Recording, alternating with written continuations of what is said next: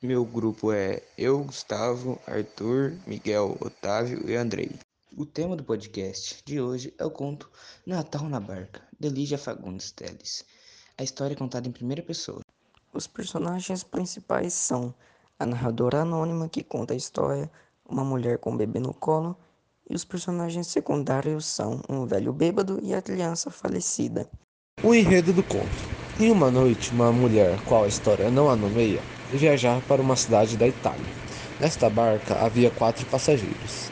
Ela resolve não puxar assunto com ninguém da barca, mas após relar na água e soltar um comentário falando que a água estava fria, a mulher que tinha um bebê começa a contar a sua triste vida. A mulher do bebê retruca, a mulher falando que ao amanhecer a água estará quente e verde, e após isso fala da perda do seu marido e de seu primeiro filho, e das dificuldades que passaram. Vamos, antes de continuar a história, nomear as duas mulheres para quem não para não virar confusão. A mulher normalmente será chamada de mulher 1 e a mulher bebê de mulher 2. Bem, retomando o enredo, a mulher número 1, após ouvir a história, levanta um pano que havia no rosto do bebê da mulher número 2. Ela percebe que o bebê estava morto, mas não tem coragem de falar isso à mãe dele.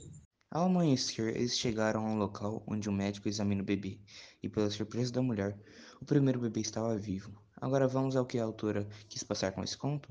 Vamos lá! Em minha percepção, aquela mulher, a mulher 2 no caso, simboliza muito bem a Maria, mãe de Jesus, em total humildade e fé. Perdeu o primeiro filho, que agora vive no paraíso, e tenta salvar o segundo filho, muito doente. A personagem principal, que queria apenas ficar quieta na dela, viu que muita gente não gosta de festejar o Natal é quase obrigado a ouvir a história da companheira de viagem. E ao levantar o pano que encobriu o bebê, percebe assustada que ele está morto e não tem coragem de relatar tal fato. A mulher que fala muito em fé.